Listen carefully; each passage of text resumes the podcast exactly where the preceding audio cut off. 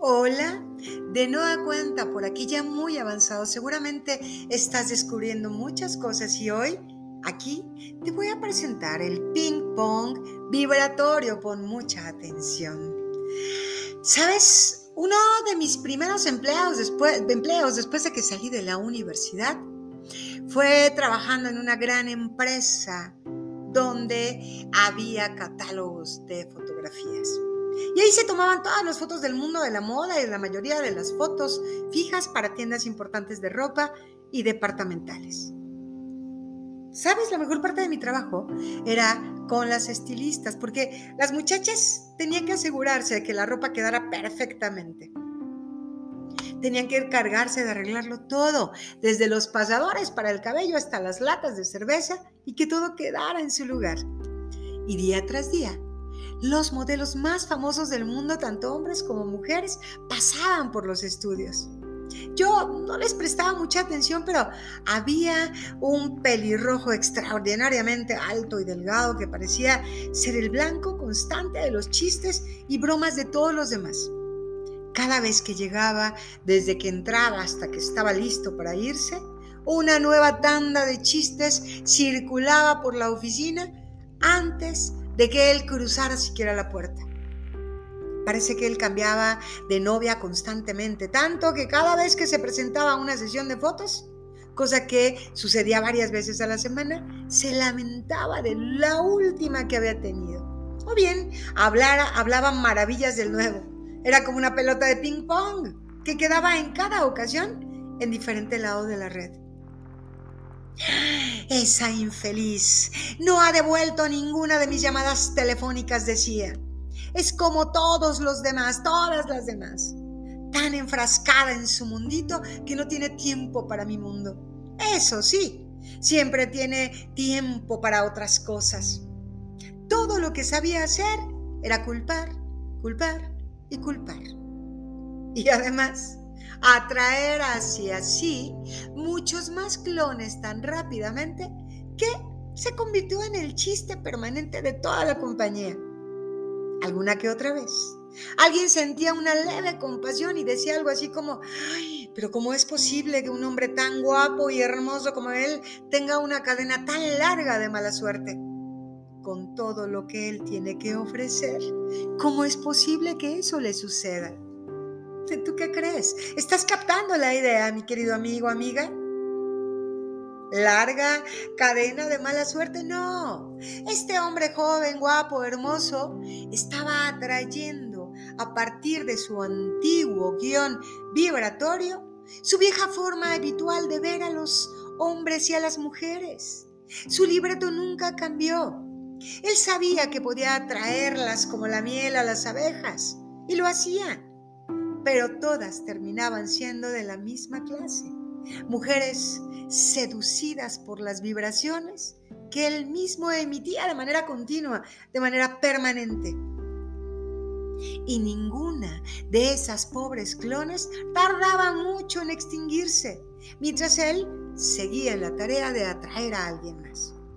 Como si fuera una letanía de negativos, no quiero, no quiero, no quiero, que atrapaban al siguiente. Y puesto que su vibración dominante respecto de sus exnovias era siempre ese tipo podrido, todo lo que atraía era otra réplica de un tipo podrido. La culpabilidad que él mantenía en sus recuerdos enviaba vibraciones tan poderosamente imantadas que nunca había una oportunidad de activar un tipo diferente de relación. Perdonar es... ¿Qué? Primero viene la culpabilidad y después viene, ¿qué? ¿El perdón? Ah, tal vez sí o tal vez no. ¿Tú qué opinas? No se necesita decir que la elegante actitud del perdón, amigos, solo se produce después de haber culpado a alguien o a algo, ¿no? Lo cual significa que la forma en que vemos al perdón no es muy diferente de la forma en que vemos la culpabilidad. Por tanto, amigos, muy raras veces perdonamos de manera sincera y desde el corazón. Algo sucede. Alguien dice algo y entonces, como las focas entrenadas que somos a veces, respondemos agresivamente con vibraciones. Si dejáramos las cosas en ese punto, ¿qué crees? Estaríamos en paz, pero no, continuamente permitiendo que nuestras emociones se esparzan por todas partes y ¡pum! Nuevamente caemos en el sentimiento de culpabilidad. Y ahora, digamos que hemos decidido perdonar a alguien. Muy bien, Eureka, muy bien. Esto es lo que ocurrirá. El perdón significa liberar nuestra resistencia a la energía positiva, no a la energía del transgresor a, a quien estamos dirigiendo tan benevolentemente nuestra sonrisa de perdón. El perdón consiste en olvidar lo que sucedió en aquel fatídico lugar. Por lo general, amigos, cuando perdonamos, reconocemos que la persona a la que hemos estado perdonando ha hecho algo malo, lo cual probablemente es cierto, sí. Entonces, aunque digamos que perdonamos, secretamente conservamos ese nefasto recuerdo de la ofensa. Por tanto, déjame decirte que el verdadero perdón significa ah, respirar profundo, ya no estar más enojado, no enfocarte en esa emoción negativa. ¿Por qué? Para empezar, aquello que nos enfurece se ha olvidado ya. Y esto es cierto, lo mismo. Si lo sucedido ha tenido lugar hace cinco minutos o hace 50 años, es lo mismo. ¿Por qué? Porque a menos que lo dejemos ir, estaremos recibiendo más de lo mismo, lo que explica por qué sucede así. Si nos seguimos aferrando a ello, se introduce nuestra vibración. Y si está en nuestra vibración, vamos a atraerlo o a atraer algo de vibración similar una y otra y otra y otra vez. Si hay necesidad de perdonar, tiene que haber un juicio o una culpabilidad que preceda a esa necesidad, porque de otra manera no habría razón para perdonar. Y el juicio o la culpabilidad, amigos, significa que estamos enfocándonos en ese no quiero. Así que el primer paso para el perdón, y esto estoy segura que no te va a gustar mucho, es que logres exonerar el sentimiento de culpa, lo que significa la capacidad para decir y decirlo con sinceridad. ¿A quién le importa? ¿A quién le importa un bledo? Tal vez el idiota hizo algo terrible, algo realmente de mal gusto y qué. Sí. De lo que estamos hablando, amigos, es de un amor incondicional, totalmente sincero algo de lo que estoy segura nadie de nosotros ha entendido nunca. Yo no lo entendí. Siempre pensé que el amor incondicional equivalía a amar a alguien por más degenerado que fuera, lo cual significaba, desde luego, que me estaba enfocando en su degeneración y llevándola a mis propias vibraciones. Lo que el amor incondicional realmente significa es, mantendré mi válvula abierta al bienestar, sin importar las cosas descabelladas que hayas hecho. Recuerda, no tienes que cambiar eso, ni siquiera tiene que gustarte. Lo único que tienes que hacer es no enfocarte en ello.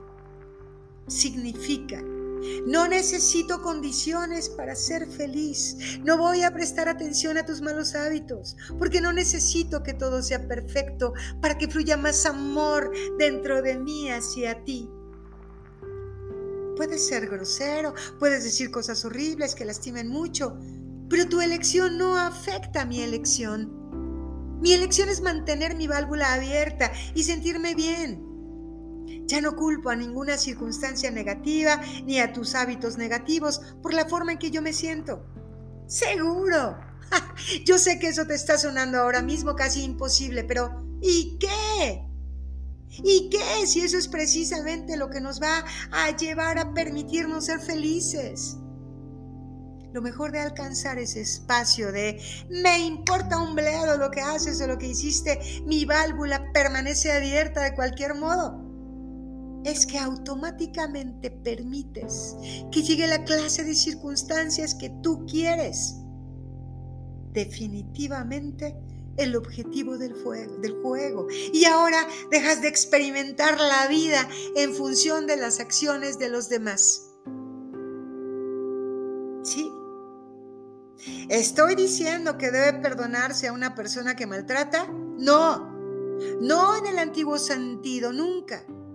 Perdonar como antes lo hacías significa que estás todavía reteniendo la ofensa en tu vibración y estás evitando eh, eh, o más bien invitando a tener más de lo mismo. Estoy diciendo que lo olvides, que tengas abierta tu propia válvula, que escribas un nuevo guion y que vibres de tal manera que puedas salirte de ese lío ¿Estoy diciendo que debe perdonarse a un adúltero? No, no como antes. Si el acuerdo entre ustedes dos fue de monogamia, estoy diciendo que no lo olvides y abras tu válvula si no quieres que el problema se repita en esta relación, no en la siguiente. Tú tienes que atraer las vibraciones de tu deseo en armonía o en una nueva pareja. Así que ¿Estoy diciendo no perdones? Por supuesto que no, al contrario. Estoy señalando que perdones lo antes que puedas. ¿Lo perdono? Por supuesto. Ahora qué sigue. Eso está muy, muy lejos de... Bueno, no sé, cariño. Eso que hiciste fue una cosa horrible. Incluso un pequeñito grado de perdón va a funcionar en cierto momento. Luego, un poco más y un poco más todavía si es la única forma como puedes hacerlo. Pero de una cosa estoy segura, a menos de que quieras más de lo mismo, perdonar, a fin de cuentas, significa olvidar. El hecho cierto es que si te enfocas en lo que no quieres que suceda en una relación, nunca vas a lograr lo que sí quieres. Y nunca, ni en un millón de años, porque para que una relación cambie a tu gusto necesitas enfocarte fuera de la situación, enfocarte en abrir la válvula, la tuya. Esa es la única forma como las circunstancias no deseadas van a cambiar y la única forma como tu relación va a sobrevivir. ¿Cómo puedo ayudar? Tengo una pareja discapacitada, ¿cómo puedo ayudarle? Tengo una pareja sin trabajos, ¿cómo puedo hacer para ayudarle? Tengo un hermano que está enojado con el mundo, ¿hay algo que yo pueda hacer? Todos deseamos ayudar, todos queremos dar, hacer o decir algo que haga sentir mejor a los demás, pero ten cuidado, una mano que ayuda no siempre es lo que parece ser. Te dejo hasta aquí y nos vemos en el próximo episodio de la serie. Por favor, por favor, reflexiona en lo que acabamos de revisar.